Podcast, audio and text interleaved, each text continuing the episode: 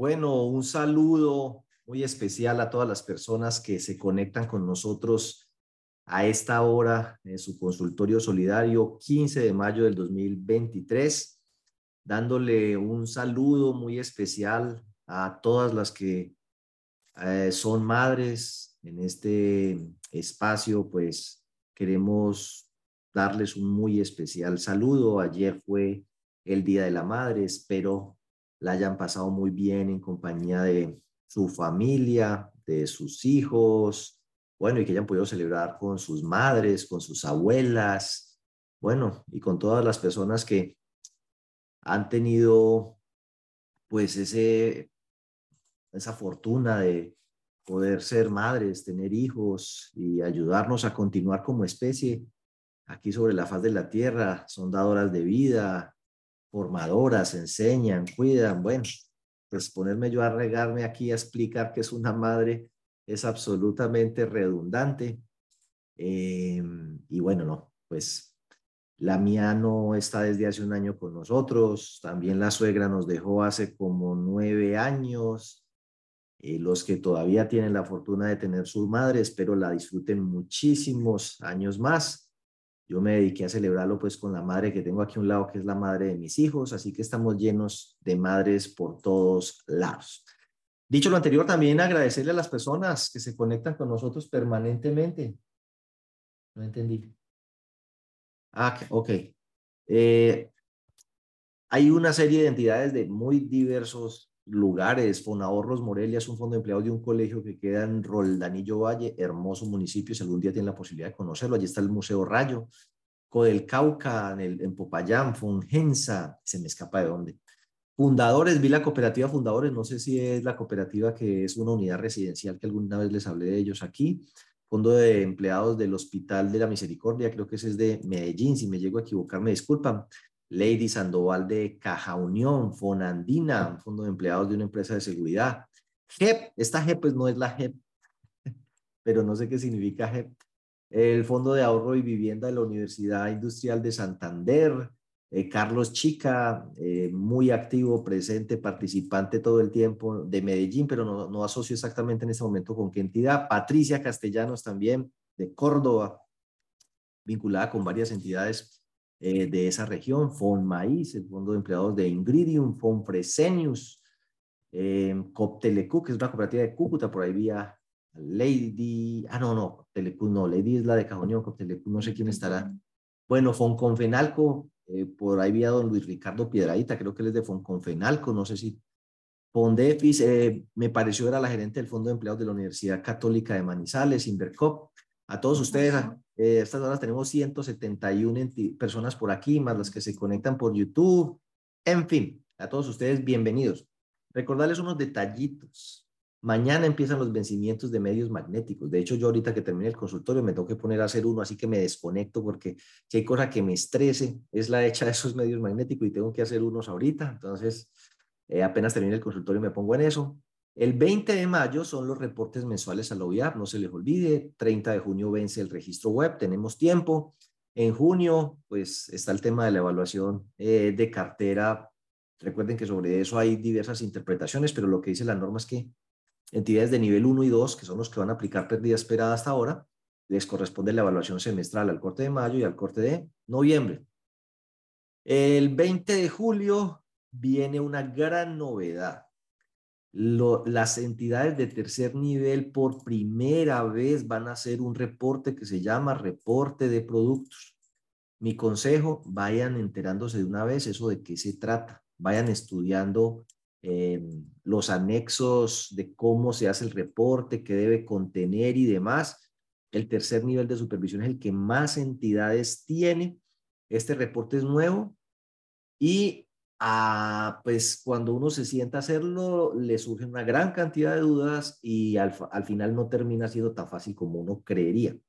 De todas maneras, nosotros hemos desarrollado una herramienta en Excel que facilita la elaboración de ese reporte, así que vamos a capacitar a las entidades de tercer nivel el 14 de julio, que creo que es un viernes, sobre la elaboración de ese reporte con la herramienta de Excel que hemos desarrollado, bueno, específicamente John ha sido el encargado de eso y además pues de hacer la capacitación sobre todo el tema de los reportes porque bajaron los topes, el concepto de qué es PEP o no es PEP varió, varió también el concepto de qué es lo que se reporta en el de transacciones, ya no es solo efectivo, también cheque eh, y operaciones en las que no haya intervención de personal de la entidad y eso genera toda una gran cantidad de interpretaciones que vale la pena pues que revisemos, además de la elaboración como tal de los reportes a la OIAF.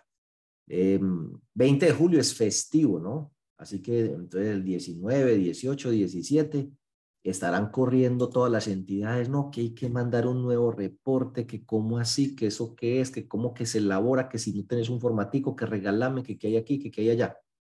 A propósito que eh, nosotros tenemos un grupo en el que damos apoyo tanto a los revisores fiscales, eh, pues eh, más que nosotros dar apoyo, son los colegas los que se dan apoyo entre sí, lo mismo que oficiales de cumplimiento y personas encargadas de riesgos. Si ustedes quieren que los incluyan, pues en el de, me pueden escribir a mí para el de revisores fiscales y le pueden escribir a John Alexander Montoya para el de oficiales de cumplimiento. En el de oficiales de cumplimiento, ahorita me corrige John, pero hay casi 600 personas, 500 y pedazo, ¿sí? De oficiales de cumplimiento, eh, muy colaborativos, de verdad que sí, muy generosos, se los agradezco enormemente. Cuando un colega tiene alguna dificultad, eh, pues pide ayuda, hace una pregunta, tiene una duda, y en vez de tener un asesor, tiene 520 y pico asesores que alguno de ellos le da la mano y le da una opinión o una luz de cómo resolver esa situación que se le acaba de presentar. Una vez veas que me pasa esto, consulté una persona, me salió que coincidente en lista por no sé qué, qué hace uno en ese caso.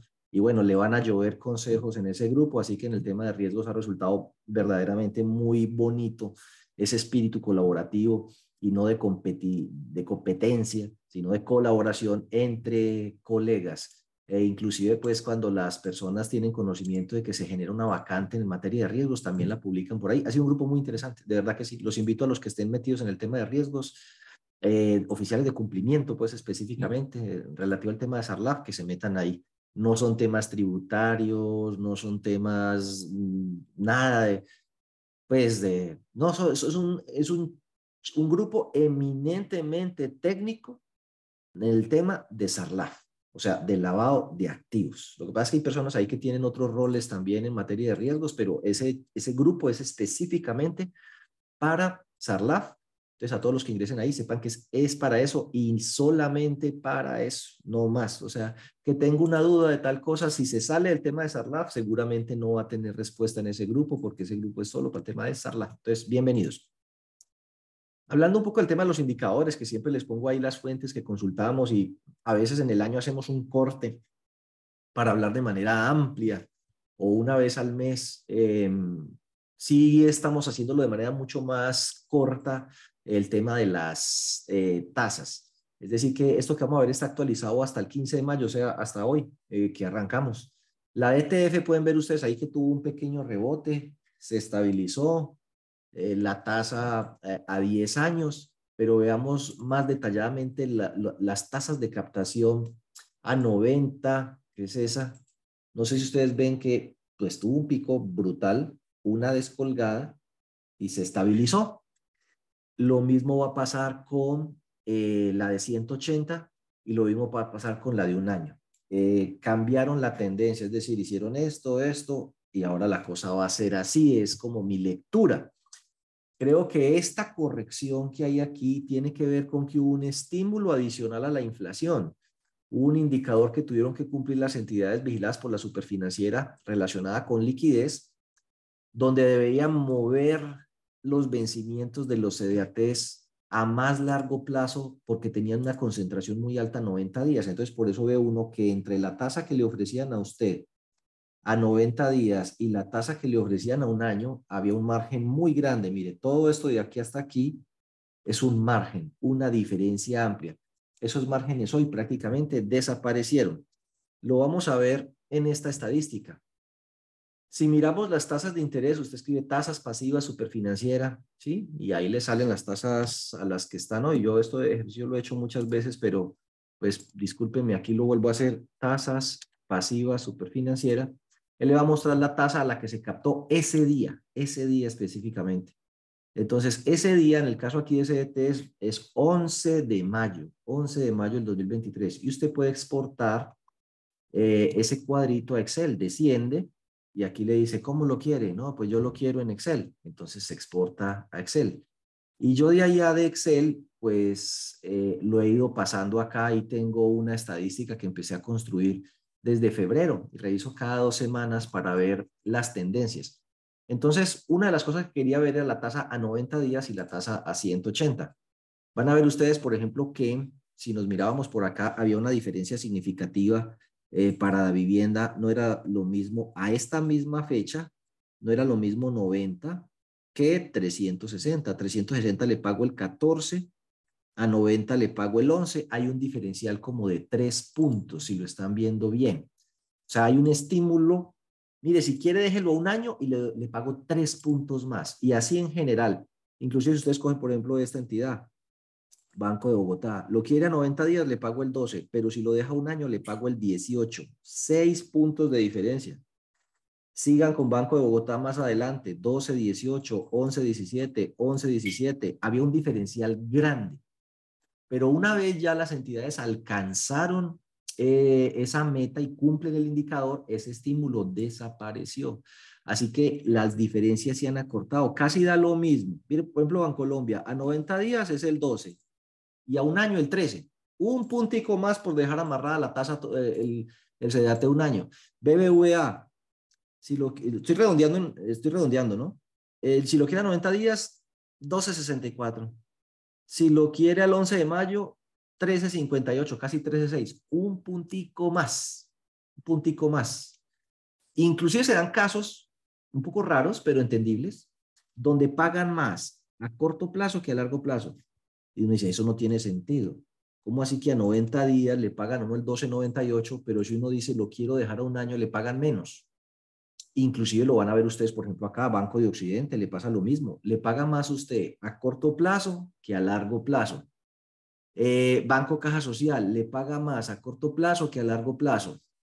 Y las diferencias en los que pagan un poquito más a largo plazo son muy pequeñitas, se han estrechado una cosa impresionante. Eso tiene que ver con el hecho de que la expectativa es que las tasas de interés van a reducirse, no con la misma velocidad, hay que esperar, porque las perspectivas de inflación para este año son del 9,5, por lo que se espera que la tasa pasiva esté alrededor del 11 para final de año. Lo mismo que el Banco de la República empiece a hacer reducciones y a lo mejor esté en 12, 12 y pico para finales de año. No sabemos con qué velocidad se den esos ajustes. Pero con una inflación del 9,5 y una expectativa de tasa del 11, pues el DTF que ahorita está más por el orden del 12,6 es de esperarse que se mantenga eh, muy estable con una tendencia a la baja, pero con una pendiente pequeña. Es decir, ya no va a ser esta pendiente, sino una pendiente más lenta que nos lleve del 12.6 a un nivel más cercano al 11 en lo que resta de este año. Y aquí estamos en mayo. Entonces no nos hagamos ilusiones de que la tasa va para abajo y que va a llegar en el corto plazo a esos niveles. No, ese descenso va a ser lento y va a tomar hasta el año 2025. Va a ser mucho más pronunciado seguramente a medida que las perspectivas de inflación sean más favorables. Pero para este año la inflación pinta de 9.5 y por ende no hay que esperar 11, un poquito más, un poquito menos. Ese va a ser la tasa pasiva. Y a eso súmele, si usted tiene obligaciones financieras, más X puntos, de TF más 5, de TF más 6, de TF más 7, y eso le dará para aquellos que tienen obligaciones financieras el costo del apalancamiento. Y obviamente también determinará la estrategia de captación de cada uno de ustedes. Em, estadísticas, la supersolidaridad las publica poquitas y más bien tarde. Pues, o sea, no tiene la misma rigurosidad, capacidad de la superfinanciera que cada semana casi que diario publica información, ¿no? En este momento, en la página web de la Super, en materia de tasas, lo más reciente que hay son las tasas de las cooperativas con actividad financiera. Eh, las tasas de las demás entidades están a diciembre, o sea, eso está súper trasnochado. Cinco meses de retraso, eso es fatal. Pero miremos, de 173 entidades que quedan, porque cooperativas con actividad financiera hay cada vez menos, hace de, como desde el año 2015 no autorizan ninguna y en cambio han intervenido un poco Eso ha bajado como de 182 a 173 en la última década. Eh, es casi como que por año desaparece una. Entonces tenemos la tasa promedio de CDAT, que casi todas captan CDAT, está en 12,34, más o menos alineada con el mercado. Recuerde que la ETF está en 12,6. La mediana está en 12.47, eso significa que la mitad presta por debajo de 12.47, ¿ves que presta? Capta por debajo de 12.47 y la mitad por encima, o sea, está muy cercana del promedio. Y la que más paga está pagando el 18, esa sí está pues desesperada, desaforada o equivocada, porque esas tasas ya no están en el mercado, o sea, la cooperativa que está ofreciendo este 18 está pues no sé, francamente está desalineada con el mercado. Esa es una tasa que ya no se consigue en ninguna parte. 18% no la necesita. Y la que menos paga, paga el 4 y esta pues sí es una maravilla que pagando el 4 y la gente le deje la plata ahí cuando en otras partes se conseguía el 12.6. Sobre todo porque 4 está por debajo de la inflación del 2021, 5.62. Está por debajo de la inflación del 2022, 13.12 está por debajo de la inflación de los últimos 12 meses, que es 12 y se me olvidó el resto, 12.68, algo así, no se me olvidó de verdad el dato, pero está por debajo del 13. Está por debajo 9.5, o sea, el que tenga plata ahí cada vez tiene menos plata porque se la está comiendo la inflación y teniendo oportunidades la deja, me parece berraco. Ahora, en consumo, casi todas prestan consumo, menos una cooperativa que está dedicada de lleno a microcrédito. Hay una cooperativa con actividad financiera que solo se dedica a microcrédito. Eh, así que las otras 172 todas tienen consumo. Microcrédito más bien poquitas, comercial apenas una de cada cinco, ve, no, eh, vivienda una de cada cinco. Sí, porque está desde 176, el 10%, el 20% son 34 punto y pico, sí, vivienda. Ahora miremos la tasa consumo promedio, que es la que nos interesa, en esas cooperativas está en el 24, la mediana está en 23, el que más caro presta, presta el 39 y el mínimo está en 12, pues que este sí es una berraquera. Le están prestando a la gente por debajo de la inflación. Sí, esa, tasa, esa tasa ni siquiera cubre la, eh, la inflación. Entonces, pues el sector solidario tiene sus cositas chéveres. Bueno, dicho esto, no vamos a ahondar más en el tema de tasas. Yo por aquí dejé esta gráfica, después miramos las tasas. Eh, señalarles que este 3 de junio volvemos a tener nuestra sesión con Clara Viena de finanzas personales, gratuito, se registran por la página web. No sé si por ahí está el botón y si no en estos días lo volvemos a poner ahí de frente para que se vea, pero a la gente para que se vincule. Y vamos a hablar otra vez de finanzas personales, que es un tema muy importante para que tratemos este año. Ese curso no tiene costo. Bueno, el 9 de junio sí vamos a dar uno de planeación estratégica. Después hablamos de ese tema. En la guía Buen Gobierno se habla mucho de él. Planeación estratégica y PCM. Ese va a ser el 9 de junio. Eh, va a tener tarifas como las que tuvimos para la Junta, para los órganos de administración y dirección, o sea, juntas directivas y consejos, y para control social, que a propósito fue este sábado. Tuvimos una excelente asistencia. Muchísimas gracias a los que nos apoyaron. Esas tarifas así grupales las vamos a mantener para estos dos eventos porque el objetivo no es que entre un directivo, sino que entre todo el consejo al tema de planeación estratégica o que entre toda la junta directiva al tema de análisis financiero e interpretación de indicadores financieros. Vamos a basarnos en los indicadores que utiliza la Supersolidaria para hacerle seguimiento a estas entidades. El objetivo es que nuestros directivos aprendan de análisis financiero y aprendan de eh, indicadores eh, financieros y aprendan de planeación estratégica. Eh, es irles dando herramientas que les permita a ellos, pues como que entender mejor su entidad y tomar mejores decisiones. Entonces ahí está, planeación estratégica, análisis e interpretación de estados financieros y de indicadores financieros. Si bien es cierto, es para todo mundo, tiene una oferta grupal muy interesante para que pueda tomar de manera colectiva su equipo de trabajo, sus directivos, sus comités, el curso. Y el 14 de julio, como ya les dije, tenemos el de reportes a la OIA, que ese pues específicamente sí va a ser para la persona encargada o responsable de hacer esos eh, reportes. Bueno, como dijimos hoy, eh, hablando de breve marco regulatorio, el marco regulatorio nuestro ha evolucionado pues mucho desde el año 88-89 cuando salieron las normas bases, la ley 79 que está hoy vigente, el decreto 1481 que está vigente a pesar de una reforma que tuvo en el 2010 y el decreto de las mutuales, que era el 1480, que ese sí lo cambiaron totalmente en el 2021. Eh, después de eso apareció el decreto 3855 del año 93, que hizo posible que las cooperativas recibieran ahorros, inclusive de terceras personas, y eso disparó el subsector de ahorro y crédito en las cooperativas, las que llamaremos como cooperativismo financiero, y luego eso tuvo una profundísima crisis porque lamentablemente los recursos del narcotráfico, especialmente aquí en el Valle del Cauca, permearon estas organizaciones.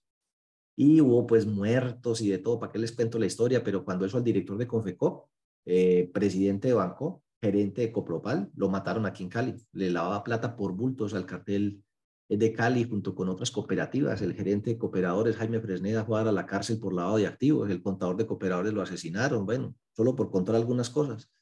Con cuchilla, con chupeta, con el cartel de Cali, eso, felices lavando plata a través del cooperativismo. No todo, algunas pocas entidades. Lamentablemente, pues eso hizo perder confianza en todo el subsector, hicieron pésimas inversiones también, muy mal manejado el tema de cartera. Eso fue como la tormenta perfecta, la suma de todos los males, cuando dijeron por ahí en un decreto, oiga, el sector público no puede tener plata en las cooperativas porque pues además va a estar revuelta con este tema del narcotráfico. Entonces sacaron, el sector público sacó la plata del cooperativismo financiero y fuera de eso salieron estas normas. salió la ley 365 de 1997 que decía que las entidades del sector solidario tenían que cumplir con normas de lavado de activos también.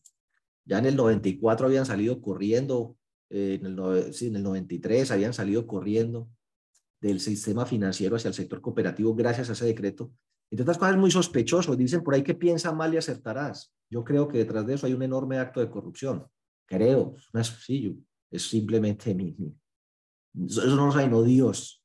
Pero es que es muy coincidente que sale el estatuto orgánico del sistema financiero con una serie de normas que buscan perseguir los capitales del narcotráfico, eh, que están en el sistema financiero. Muere Pablo Escobar, ¿cierto? Perseguido por, el, por, entre otras cosas, por los Pepes y por el bloque de búsqueda y apoyado por el cartel de Cali. Y automáticamente, al mismo tiempo que ya se sabe que va a haber una persecución contra los dineros del narcotráfico que están en el sistema financiero, sale la norma que los persigue en el sistema financiero y al mismo tiempo sale una norma que les abre las puertas en el sector cooperativo. Entonces, a sacar la plática de aquí para meterla eh, acá. Eso, digo, eso no sucede por coincidencia, eso le metieron la mano a la sacada de esos proyectos de ley. Eh, y cuando entonces hay un cambio, una voltereta, porque cambiamos de un gobierno a otro, no voy a decir el nombre de los presidentes, pero ustedes se lo saben, de un gobierno que tuvo una cercanía, o se sospecha una enorme cercanía con eso, y llegamos a otro que es, es antagonista de ese gobierno, pues se viene una serie de normas también para perseguir esos recursos dentro del sector cooperativo y sacar los recursos del sector público de ahí. Y eso detonó la crisis que luego se contagió y dio origen a que esto hay que volverlo a, a, a barajar. Bueno, cuando eso también salió unas normas sobre solvencia, o sea, las cooperativas de ahorro y crédito, ese tema de patrimonio técnico, razón de solvencia, límites, es un tema que vienen manejando desde el año 97. Para los fondos de empleados es nuevo, es de, apenas es del 2017, decreto 344, 17, como 20 años después. Pero para las cooperativas de ahorro y crédito eso es viejo. Entonces salió la ley 454 del 98, esa ley creó la Superintendencia de Economía Solidaria y reguló el cooperativismo financiero y organizó el sistema de economía solidaria. Y desde casi que recién creada, la primera cosa que saca es la resolución 1507 del 2001, que no es otra cosa que el primer SARC. Un SARC es un sistema de administración de riesgo de crédito. ¿Sí? Es que el SAC no nos lo inventamos ahora. ¿Cómo se llama eso? Eso es un acrónimo. Bueno, no sé, cuando uno se inventa una palabra ahí, SARC, Sistema de Administración de Riesgo de Crédito. Eso, está, eso es viejo, o sea, nosotros medimos montando riesgo de crédito desde el año 2001. Ya vamos para 30 años en esa. No, ay, tú ya montaste SAR. Bueno, yo tengo montado SAR hace 30 años. Lo que estamos haciendo es una actualización. Lo de la pérdida esperada es una actualización. Lo de actualizar las garantías anualmente es una actualización. Lo de que la evaluación de cartera, bla, bla, bla. Ciertas cositas son actualizaciones, pero no se dejen meter los dedos a la boca de que es que estamos montando SAR de cero, ¿no? Usted ya tiene un SAR, bueno, regular o malo, pero lo tiene. Lo debe tener desde siempre. Lo que se le hacen es mejoras y actualizaciones. Precisamente la Super empezó a sacar muchas circulares y luego vio la necesidad de reglamentar porque no había nada. Entonces sacó lo que se llaman las circulares básicas, la contable y la circular básica jurídica. Eh, ha salido cuatro versiones hasta ahora completas, o sea, cuatro recompilaciones. La del 2004, la del 2008, la del 2013 y la de ahora del 2021. En los intermedios lo que sacan son circulares que los modifican, ajustan. La ley 1391 del 2010 fue eh, modificatorio eh, del decreto 1481 de los fondos de empleados, especialmente lo que tiene que ver con el vínculo común de asociación y creó el FODES. No son pocas cosas, ¿no? El vínculo común de asociación ha llevado muchos fondos a abrir su vínculo, que lo vimos a ocho días. Y el FODES, pues ahí está por ejecutarse, eh, pero son, fue un cambio grande. Y luego, pues hubo una ley, la ley 1527 del 2012, que fue la ley de libranzas, impulsada por eh, Simón Gaviria, el hijo de Gaviria, que le abrió el tema de las libranzas a Raimundo y todo el mundo. Antes las libranzas era como para los fondos, las cooperativas y los pensionados los tenía el Banco Popular. De ahí para acá, como esto es un negocio enorme en otras latitudes, bienvenido ese negocio para acá. Y eso ha tenido de bueno y de malo para los trabajadores, ¿no? Para los que se metieron en el negocio solo ha tenido de bueno, se han tapado en plata con ese tema. Eh, para los trabajadores, pues si bien es cierto que aparecen muchas otras entidades haciendo créditos por libranza y entre mayor sea la competencia, pues mayor es la reducción de la tasa.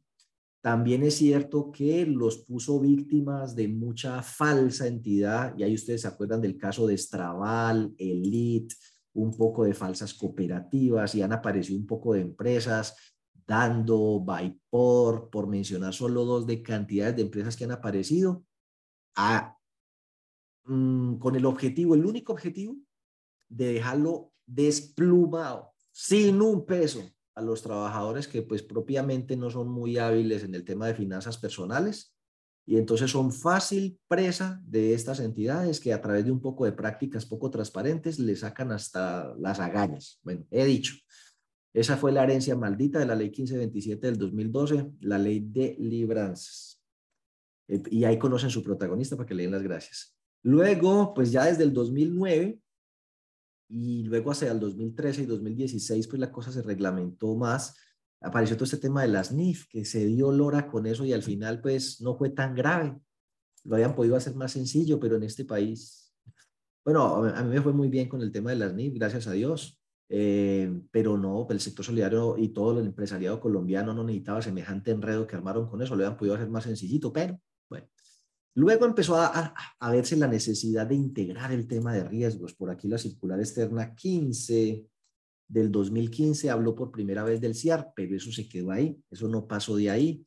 Luego vino el decreto 344 que metió ese tema de que fondos de empleados de categoría básica, intermedia y plena. Hoy los de categoría plena están por encima de los 14 mil y pico de millones, 14 mil 200 y por ahí cerquitica 5 mil 170, menitos de 5 mil 200 son los fondos de categoría básica. Y ya saben ustedes que los de categoría plena, que son los de más de 14 mil y pico millones, les toca indicadores de solidez, patrimonio técnico, relación de solvencia, código de buen gobierno o normas de buen gobierno. Que a propósito, esas normas de buen gobierno y el nuevo indicador del IRL aparecieron en estos decretos, el decreto 961 y 962 del 2018. De hecho, las cooperativas de ahorro y crédito es que en la super hacen unas cosas como raras. Por ejemplo, los fondos de empleados ya tienen un formato para reportar el IRL. Las cooperativas de ahorro y crédito todavía no tienen formato para reportar el IRL, a pesar que de acuerdo con ese decreto, el 961 del 2018, desde hace cinco años deberían estarlo reportando. Al menos deben estarlo calculando, pero reporte no hay cómo hacerlo. Es cosa rara. Primera vez que yo veo una cosa que le llega primero a los fondos de empleados que a las cooperativas que es el reporte del IRL a través del SIXES. El SARLAP se modificó en el año 2018. Em, el riesgo de liquidez pues se incorporó como una circular dentro de la circular básica contable y luego vino la recompilación. Esa recompilación, en el caso de la circular básica jurídica, tiene siete títulos. El título, bueno, recuerden que estas normas ustedes la pueden descargar directamente de la página web de la Supersolidaria, ¿no? Uno entra así como cuando uno entra a la página web de la Supersolidaria y entran por aquí donde dice, a ver, cualquier día en otro consultorio exploramos la página web de la Supersolidaria para ver qué se le puede sacar, pero aquí donde dice normativa, donde dice normativo, uno toca la imagen y la imagen lo lleva a donde está toda esa regulación, pero pues aquí está la circular básica contable y la circular básica jurídica, que son las que en este momento nos interesan. Entonces, listo, usted descarga el título que quiera, pero mi objetivo el día de hoy es ubicarlo para cuando usted tenga un tema de interés. Lo digo porque este es un consultorio, entonces a mí se la, me llaman o me escriben, porque yo pues para contestar teléfono está bien complicado, porque de tres semanas me ocupo, así que no, no, estoy sentado aquí con el teléfono a ver quién me llama. Pero si me escriben por WhatsApp, pues apenas tengo un tiempito yo eh, evacúo y también, obviamente, pues por este espacio. Pero muchas de las preguntas que la gente me hace tiene su respuesta allí. Eh, así que las personas, pues inclusive podrían decir, bueno, eh, no es que a mí me choque que me, que me escriban o me pregunten, no, maravilloso, me hace sentir útil, eh, me mantiene ocupadito, entretenido y me permite ganarme la vida, ¿cierto? Pero inclusive muchas de las preguntas que me hacen, las respuestas están ahí, podrían buscarlas ustedes directamente. vea, me toca hacer control de legalidad, muy sencillo, ahí le hablan del control de legalidad de reformas de estatutos. Véalo, aquí está, control de legalidad. Ah, pero es que yo soy una cooperativa con actividad financiera. Entonces está aquí, control de legalidad. Las respuestas a muchas de las preguntas que me hacen, bastaría con que la descarguen, vayan y lean, y ahí está la pregunta. Entonces, hay muchas preguntas que sobran, ¿sí? No los estoy regañando. Ojo, lo que les estoy diciendo es porque yo soy perenne. En cualquier momento podrían mandar por mí en un carro de fuego como Elías y llevarme hacia arriba. Y entonces después de eso, ¿qué? ¿A quién le preguntamos? Usted no necesita depender. Entre menos dependa uno de otro, mejor. ¿Sí? Aunque siempre vamos a depender de los demás, pero hay que tratar de ser lo más autónomo posible. Entonces les voy a, a contar un poco qué hay en ellas para que ustedes lo busquen. Por ejemplo, el título primero es el que habla de la economía solidaria en general el que habla de que hay cooperativas, fondos de empleados, mutuales, que las mutuales y las que las mutuales y los fondos de empleados pueden recibir ahorros eh, sin necesidad de pedirle permiso a nadie, mientras que las cooperativas sí tienen que pedir permiso, de que hay multiactivas, que hay integrales, que hay especializadas, que tenemos el FUGACOP, que tenemos el CONES, que tenemos el FONES, que tenemos la Supersolidaria, cuáles son las funciones de la Supersolidaria y los niveles de supervisión. Ahí se ubicó. Eso es filosofía, ¿no? Bueno, filosofía no, escritura. Institucionalidad me mandó un, un, sorbito de café. Luego, actividad financiera. Oiga, actividad financiera no es prestar plata. Actividad financiera es captar ahorros por parte de cooperativas. Las mutuales pueden captar ahorros, los fondos de empleados pueden captar ahorros sin pedirle permiso a nadie. De hecho, las mutuales tienen un potencial enorme. Lo que pasa es que no las han reglamentado. Yo creo que es porque les da miedo. Léanse la ley 2143 del 2021. Las mutuales pueden captar ahorros, hacer crédito, hacer comercialización, producción, mejor dicho, las mutuales pueden hacer de todo, pero tienen que regularla, estoy de acuerdo, porque es muy peligroso que una empresa capte ahorros y coja los ahorros y los dedique, por ejemplo, a adquirir inventarios para comercializar, eh, no sé, fertilizantes es esa vaina. ¿Quién dijo que en Colombia se puede captar ahorros para hacer algo distinto de colocar crédito o tener inversiones, pues, por el manejo de los excesos de liquidez? Entonces, eso hay que regularlo bien. En principio, los ahorros no se pueden utilizar para nada que no sea hacer operaciones de crédito a los asociados, ¿ok? Pero las mutuales, pues, tienen una oportunidad enorme. El asunto es que no las conoce prácticamente nadie, casi que ni ellas se conocen a sí mismas. Entonces, ahí está, Ley 2143 del 2021 no hemos desarrollado en Colombia las mutuales, la verdad. Son chiquiticas, son, no son ni siquiera 100, la gran mayoría chirriquiticas, eh, haciendo el 1% del potencial que tienen. Listo, pero las cooperativas que quieran captar ahorros tienen que pedir permiso. Entonces aquí le definen qué es la actividad financiera, que, tiene, que se tiene que autorizar. Eso no es que usted diga, ah, yo quiero captar ahorros y ahí mismo. No, señor, tiene que obtener la autorización. Esto que voy a decir es muy duro, y acepto todas las críticas y que me llevan rayos y centellas.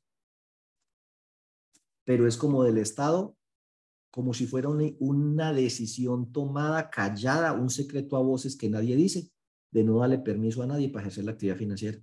La última vez que alguien ejerció la actividad financiera, lo autorizaron, fue una cooperativa que llama Su Crédito, exitosísima. En el canal de YouTube tenemos una entrevista con ella, con la gerente Leonor, que además fue la directora de Confeco, de Quindío Solidario. Qué pena, porque cada que digo Confeco Quindío, mejor dicho, ahí sí me llueven es no rayos y centellas y no bombas nucleares.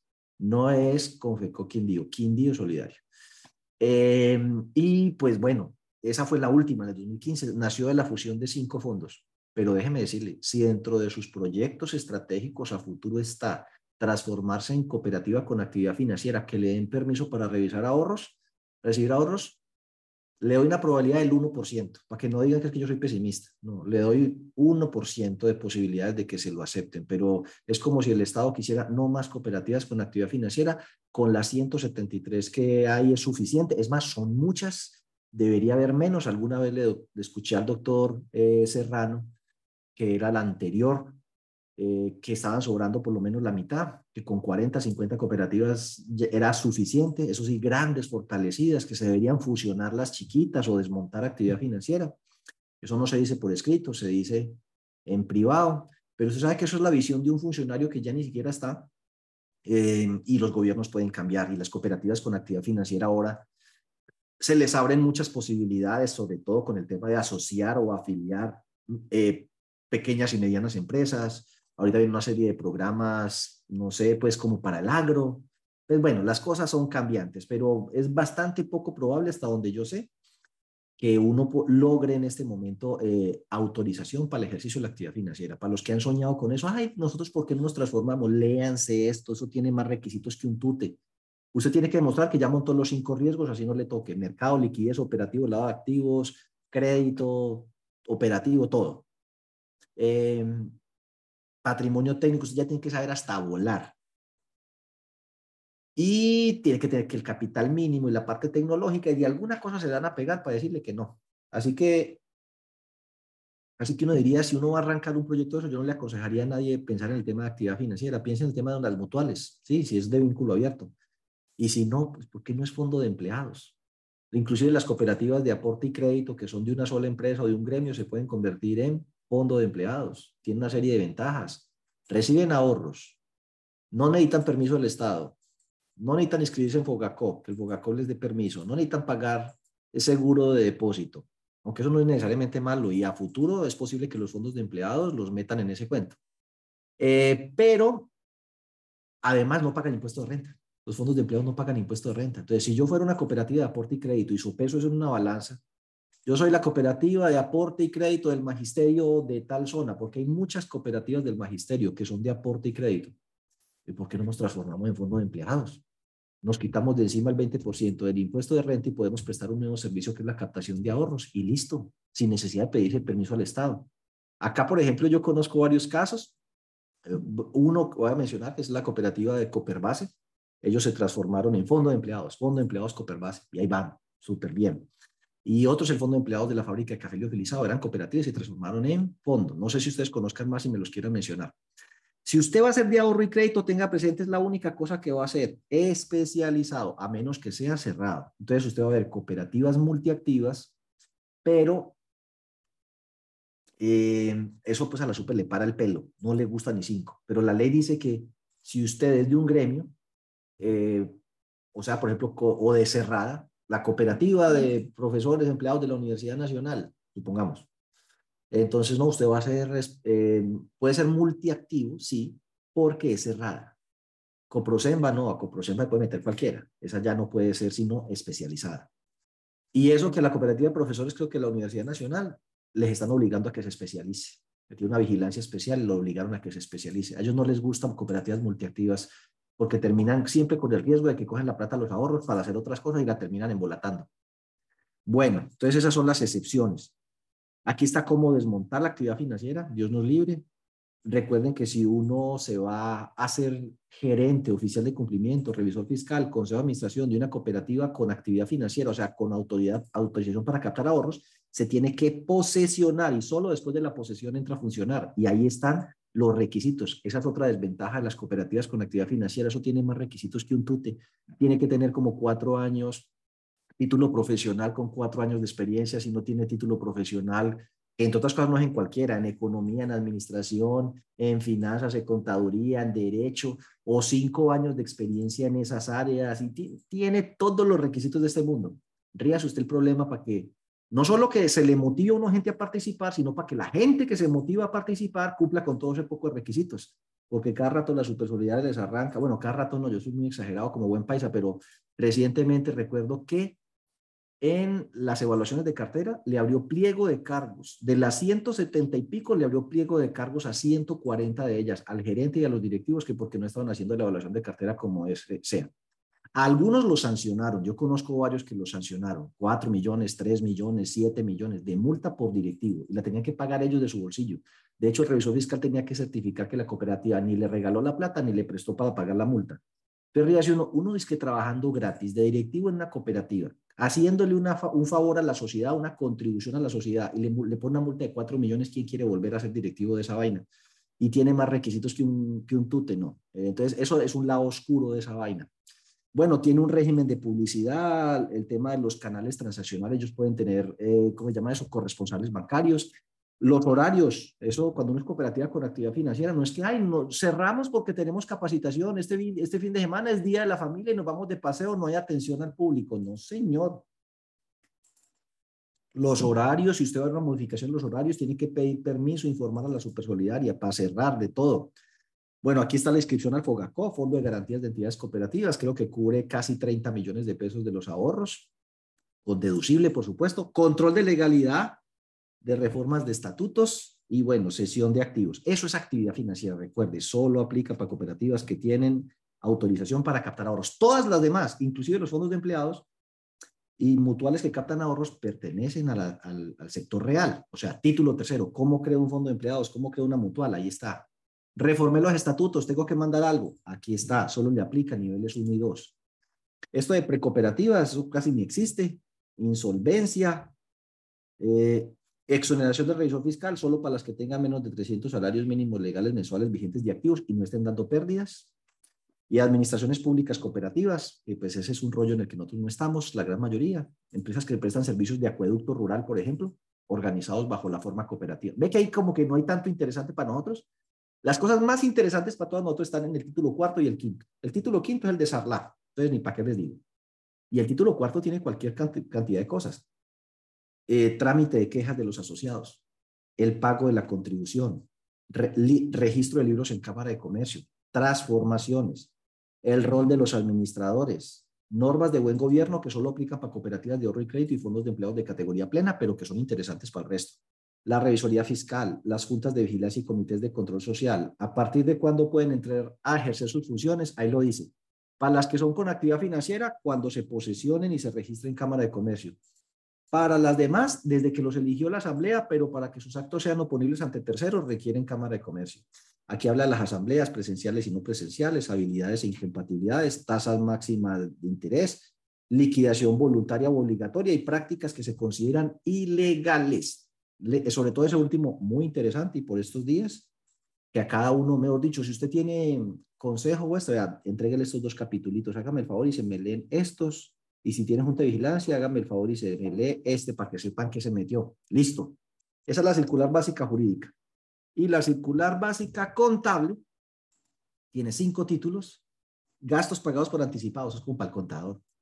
Daciones en pago, eso tiene que ver con SAR. Si me dan un carro o, lo embargo, tiene dos años para venderlo y si no, le toca provisionar el 80%, lo mismo que una casa. Castigos de cartera, veas que una cartera por ahí que, eso me lo dicho, tiene más futuro el día de ayer. Eh, castigue eso, depúrelo. ¿Cómo lo hago? ¿Qué tengo que hacer? Aquí está el procedimiento. Recuerde que lo reporta a través del CICSES y lo registra en cuentas de orden. Fondos sociales, ¿qué, quiero saber? Si puedo crear un fondo para tal cosa, que si puedo cobrar 5 mil pesos, que si lo puedo, que si puedo de los fondos sí que me hacen preguntas, que si puedo crear un fondo para asumir los gastos de la adquisición de un software, que si puedo alimentar un fondo con cargo al gasto para entregar a fin de año un bono, que si puedo hacer 20 mil ideas léase el capítulo de fondos sociales, separe su termito, fondos sociales y mutuales, ¿no? Su termito, su tintico, aliste un resaltador, un lapicero rojo, va resaltando lo que le llame la atención, lo encierra con bolitas, le hace llamaditos, hágase una estudiadita de este capítulo de los fondos sociales para que cuando a usted se le ocurran ideas, esas ideas estén dentro de ese marco, porque de cada cinco ideas que me dicen, yo creo que por lo menos tres están por fuera dos caen adentro, ¿sí? Entonces, eh, ¿qué puedo hacer esto? Entonces, no, puedo hacer esto tampoco, puedo hacer esto menos.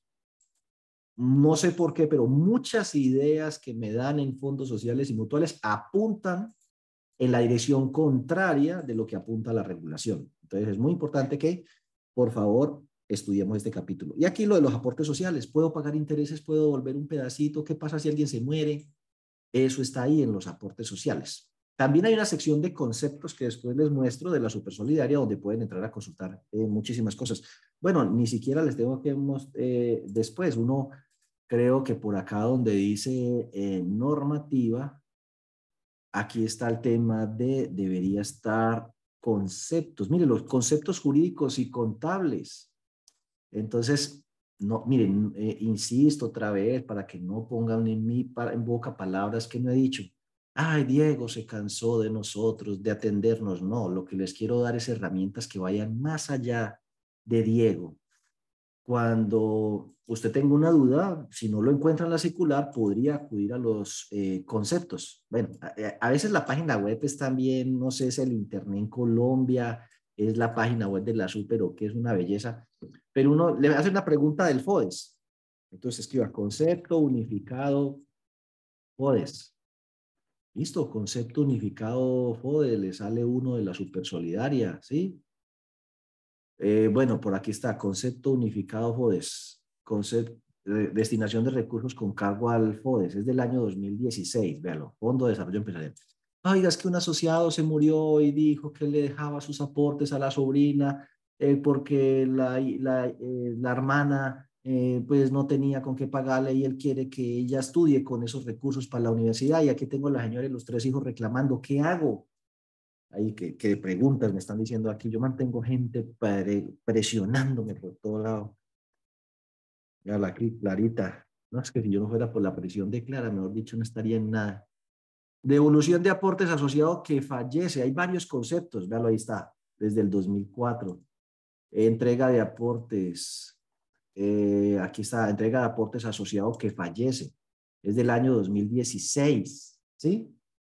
Pues no van a encontrar lo que ustedes quieren, van a encontrar lo que la super opina. ¿Y qué dicen ellos aquí?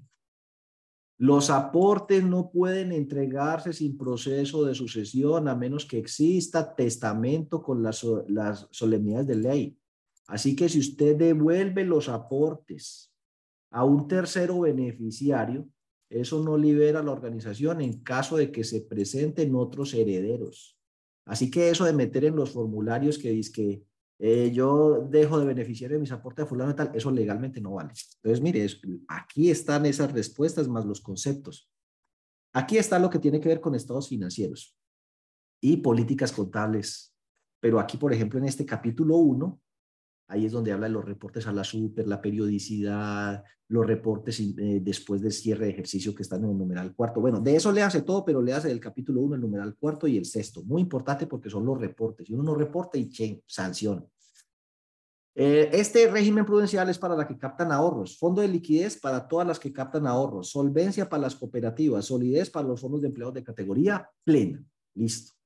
CIAR, el Sistema Integral de Administración de Riesgos, bueno, de eso estamos dando un, proceso de formación integral en CIAR en este momento, pero eh, les aconsejo, pues ustedes se leerán todo, pero léase este y este, el 1 y el 2. El 1 habla del CIAR en general, para que sepan el agua que los moja.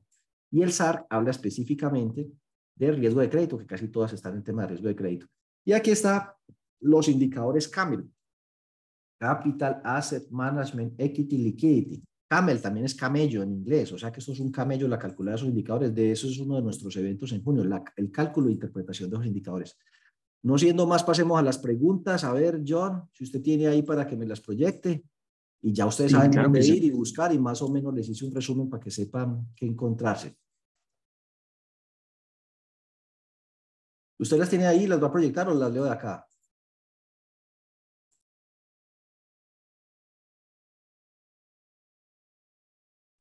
Ya se las estoy proyectando, digo, ya, ya, ya, ya. Ahí está. Listo, hemos hecho varios intentos de que todo sea digital, incluye la de nuestro jurídico nos ha abierto los recursos que es para la entidad, que dependiendo del juez rechace la demanda por no ser una firma de los habituales, si es verdad, porque depende, bueno, pues francamente en esto, en, en este tema, mm, pues hay que buscar la asesoría de un experto en todo el tema digital. Eso ya tiene su marco regulatorio jurídico y eso vale. eh, que el juez o los jueces, puede ser que no estén algunos de ellos muy familiarizados con el tema de los pagarés digitales, pero eso es un tema que va a ir cambiando. No sé si usted ha visto en estos días toda la dinámica que hay con el tema de, ¿cómo llama eso? Las firmas de, la inteligencia artificial. Pues el futuro es ese. Eh, unos irán entrando más lento que otros, pero el futuro es ese, el tema del pagaré digital, los CDTs desmaterializados. Las entidades de ustedes y ustedes mismos pueden constituir CDTs desmaterializados. Si eso no fuera así, vaya usted los bancos. ¿Cuántos bancos? Yo les pregunto, ¿cuántos bancos en este momento, y ustedes son testigos, levanten la mano, ¿cuántos de ustedes han hecho un crédito en estos días y les ha tocado firmar el pagaré virtualmente? Yo levanto la mano varias veces. Esta casa en la que yo vivo, me llegaron las escritoras. ¿Tuve que ir a la notaría? No la firmé digitalmente. Así que las notarías, los bancos, todo el mundo está montado en eso, así que permítame eh, disentir. Ahora, asesórese bien en cuanto a que las firmas y esos documentos cumplan una serie de requisitos o estándares. No sé de quién venga la pregunta, pero pues con el que usted vaya a montar el tema, eh, asegúrese de que esté bien montado. DECEVAL es el Depósito Central de Valores, lo hace bastante bien, con él tiene convenio ANALFE, a través de, de, una entidad. Entonces, bueno, eh, se han acercado a entidades. No creo que sea la única, menciono de Ceval porque es la que me acuerdo en este momento, pero después de que la cosa esté bien montada, eso es transparente. Dale, John.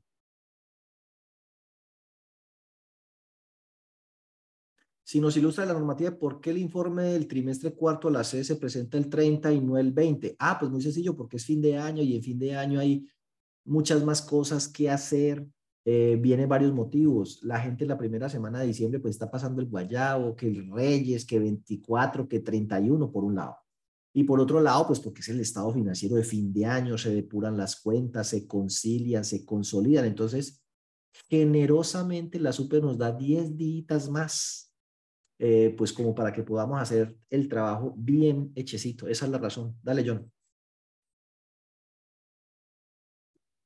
¿Cómo debemos actualizar las garantías anualmente y a través de qué páginas? Las garantías se deben actualizar a través de FASECOLDA o de eh, el índice de valoración predial. En el caso de, Bogotá, el, el BIUR, ¿cómo se llama eso? Valor, no sé qué, el, BIUR, el BIUR, pero es que ese no se, ayuden ustedes a averiguarlo en Bogotá.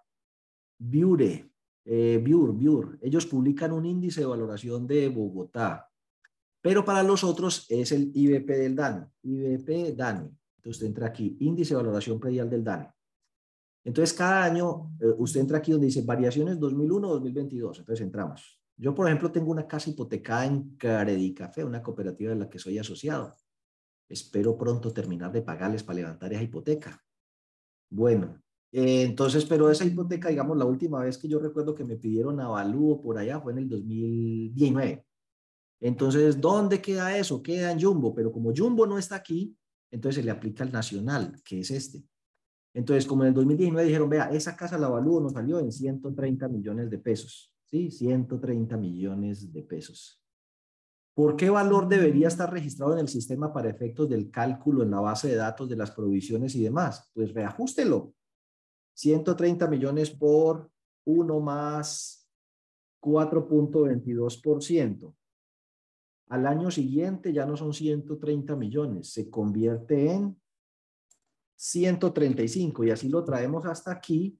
Entonces, el último avalúo comercial es del año 2019, 130. Lo que pasa en la mayoría de cooperativas es que usted hoy mira el informe de reporte de la cartera, la super, y ahí sigue apareciendo la garantía por 130 cuando debieron haber entrado al sistema y haber actualizado ese valor de la garantía por 146 millones sin necesidad de avalúo. Eso hay que hacerlo una vez al año con todos los que tengan hipotecas. Y el otro, eh, o sea, traerlo desde el último avalúo hasta el valor presente. Y el otro con la guía de valores de Fasecolda. Guía valores Fasecolda. Entonces uno dice aquí, bueno, vamos a ver eh, e, escojamos el carro, liviano de pasajeros, estado usado, modelo 2021, elige una marca, Jeep, Jeep, Jeep, Jeep, Jeep, Jeep, ¿dónde es que está JJ? Es la ortografía mía, ya ve, F. Ah, sí, Jeep. Y el, el de cuatro puertas largo, Listo, este, buscar. Dice, bueno, hay tres referencias, mire el suyo a ver cuál es. Está el Sport 3600 4.4, vale 336 millones de pesos. Entonces, ese valor es el que hay que actualizar en, en, la, en, en, la, en la base de datos. Ahora, hay unas que simplemente lo cogen de la póliza colectiva eh, que mandan de seguros y está bien porque esa póliza colectiva de seguros viene con la guía de valores de Fasecolda de una vez. Dale, John, eh, a la otra. Cinco minuticos más de preguntas y el resto los dejamos, pues, si es del caso, para la próxima. Eh, dale. Hablando de aportes posibles de devolución parcial, eh, pero superados los límites según patrimonio técnico, no, porque recuerden que el límite de aportes no está en función del patrimonio técnico. Lo que la ley dice es que nadie puede tener más del 10% del total si es persona natural, ni más del 49% si es persona jurídica. Pero sí, eso lo dice el capítulo de aportes que le dije. Entonces, el que me hizo esa pregunta, ensáyese de una vez. Vaya, descargue la circular básica contable, vaya hacia el capítulo de aportes y busque la respuesta a su pregunta. La respuesta es sí, pero no patrimonio técnico, sino el límite del 10%. Las cooperativas multiactivas que necesitan para tener sección de ahorro. Un milagro, ¿sí? Un milagro. Primero, y ojo que lo que les voy a decir es duro, pero a uno como asesor lo que le corresponde originalmente es hablar conforme a, las, a la idea que uno tiene, ¿sí? Eso es como un médico. Doctor, ¿y esto qué? Hermano, se va a morir. Ay, pero usted cómo me dice eso? ¿Qué le hacemos? Tiene una leucemia tipo no sé qué tal, tiene tres meses de vida, se va a morir. ¿Sí? Y estas son sus opciones. No es lo que usted quiere escuchar, pero a mí lo que me corresponde es decirle la verdad. Ahora, resulta que al año el tipo sigue vivo. Y usted me dijo que me iba a morir. Bueno, esa era mi opinión, ¿cierto? Pero puede que no. Entonces, mi opinión es que primero no, se la van a dar. No importa usted qué haga, no le van a dar la autorización para el ejercicio de la actividad financiera. Pero em, eso era, eh, eso, eh, no sé en este gobierno, esta, pero pues todavía hasta que yo vea una próxima, es más, anotemos este día, 15 de mayo del 2023. Última vez que autorizaron una cooperativa de ahorro y crédito, año 2015, su crédito. Vamos a contar cuántos años se demora la supersolidaria para atender una, para autorizar una nueva cooperativa para ejercer la actividad financiera. Eso sí, no esperen parados, siéntense, que se van a cansar. Ahora, de esa pregunta, lo más gallo todavía es multiactiva, porque las cooperativas de ahorro y crédito o con actividad financiera tienen que ser, en general, especializadas. Y solo hay unas pocas excepciones, como cuando en la, en la región no hay suficiencia de servicios financieros o la cooperativa es cerrada. Solo en esos dos casos, que la cooperativa es cerrada o eh, o hay insuficiencia de servicios financieros por no sé, imaginemos el Guaviare por allá adentro, qué pena que escoja el Guaviare, pero pues el Guaviare puede tener un municipio lejos donde no hay tantos servicios financieros, allá le autoricen. De resto, una cooperativa multiactiva no le autoriza la actividad financiera, tiene que desmontar y sacar lo que sea la multiactividad, desmontarla o liquidarla para poder aspirar a que le den el permiso para ejercer la actividad financiera. Pero si el que me está haciendo la pregunta es una cooperativa multiactiva cerrada, o de un municipio donde no hay ejercicio de actividad financiera o no hay bancos, mírese el título 2 para que vea los requisitos. Dentro de los requisitos, que son 20 mil, primero, los directivos suyos tienen que cumplir con lo que dice ahí para la posesión. Entonces, el que está haciendo esta pregunta, mire si usted tiene directivos que cumplan con los requisitos que hay ahí para la posesión. Y dije, no, todos los míos cumplen esto, listo. Dos, tiene que montar los cinco riesgos, crédito, liquidez, mercado operativo, lavado de activos financieros, todo, todo, todo, todo un, soporte tecnológico muy bueno y tiene que tener tamaño. Ellos no le van a autorizar la conversión de cooperativa con actividad financiera a una cooperativa pequeña, una cooperativa grande, grande y que su plan de negocio sea seguir creciendo mucho más. Y además, fíjese muy bien en sus indicadores. Sus indicadores tienen que estar al pelo. A usted le van a aplicar el tal CAMEL que hay en el título quinto, indicadores de calidad de cartera, margen, solvencia, un indicador que le encuentren regular. No, mire, es que usted tiene el indicador de, de, de, capital institucional apenas en el 11 o en el 10 o en el 8 y el margen suyo apenas es del 10%. Ese es un sueño, ojo con lo que uno sueña. porque a veces el problema de los sueños es que le vuelven realidad. Hay muchas cooperativas que le dicen, no, sí, pero usted no puede hacer este tema de estos gastos sociales, fiesta, paseo, bono, regalo, ancheta, ta, ta, ta. O sea, le condicionan a uno mucho la cooperativa. Pero bueno, ahí está mi respuesta. Dale, John. ¿Un fondo de empleo se puede transformar en cooperativa de crédito? Pues la respuesta es sí, pero tiene que cumplir exactamente lo mismo. Sí, todo ese proceso. Los directivos tienen que tener los criterios, tiene que montar los cinco riesgos, tiene que, eh, ¿cómo es? Pues de, tener unos indicadores muy buenos y tener tamaño y, y, vocación de que se va a abrir y una muy buena plataforma eh, tecnológica. Dale, John. A la supersolidaria, por alguien que está preguntando, no se le pide permiso para castigar un crédito. Usted lo castiga y lo reporta. mire, mire esa pregunta, ahí es donde yo le doy, el ejemplo. Es cierto que para, me acaban de preguntar, ¿es cierto que para castigar un crédito hay que pedirle permiso a la super? De acuerdo con lo que vimos hoy, vaya hacia la circular básica contable, capítulo primero, hay un capítulo que habla de castigo de activos. Ahí usted lo lee y ve que en ninguna parte dice que a la super haya que pedirle permiso. Eh, Aquí pregunta otro, que si somos cooperativa de aporte y crédito, ¿pueden convertirse en fondo de empleados? Sí, siempre y cuando esté conformado el vínculo común de asociación por trabajadores de una o varias empresas o de un sector. Si cumple eso, solo trabajadores, sí. Eh, dale, John.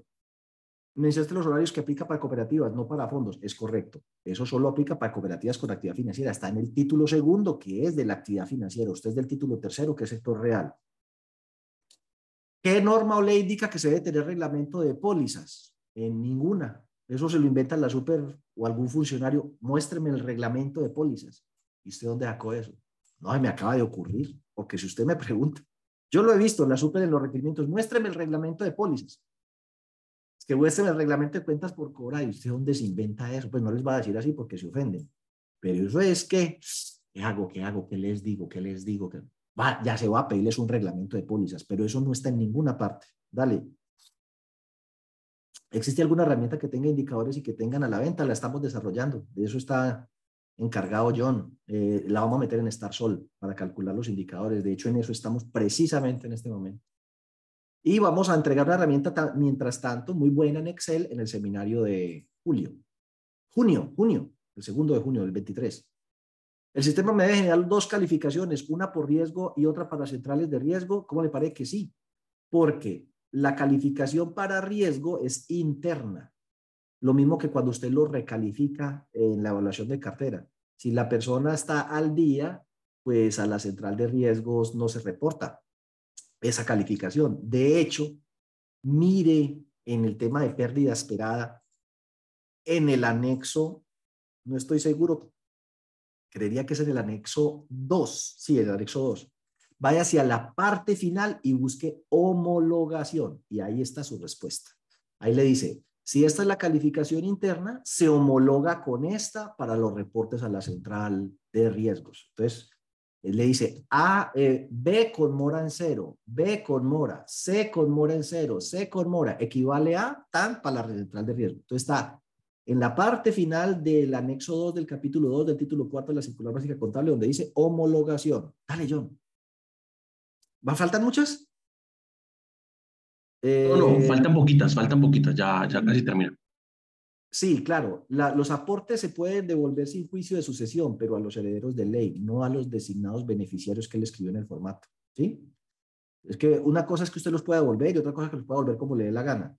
Usted los puede devolver sin juicio de sucesión, pero, eh, pues mires el concepto de la supersolidaria, porque la supersolidaria dice es los ahorros los que se pueden devolver sin juicio de sucesión, no los aportes. O sea que ahí había una contradicción entre lo que dice ese decreto y lo que dice la supersolidaria. Pero además, aunque se pudiera, eh, se, usted lo tiene que hacer como dice la ley, a los herederos legítimos. Entonces, la mitad para la señora, la otra mitad para los tres hijos en partes iguales. No, pero él dijo que a la, hija, a la niña, la menor, como esa todavía le falta a la universidad, que para ella era el 50%. Eso es lo que ya no vale. ¿Quién dijo que uno en un papel modifica la ley sobre sucesión en Colombia? Ese tema es tan delicado que eso está por ley y es la ley y punto. Una persona en vida solo puede disponer del 25% de su patrimonio si lo deja por testamento. De resto, no. Dale, John.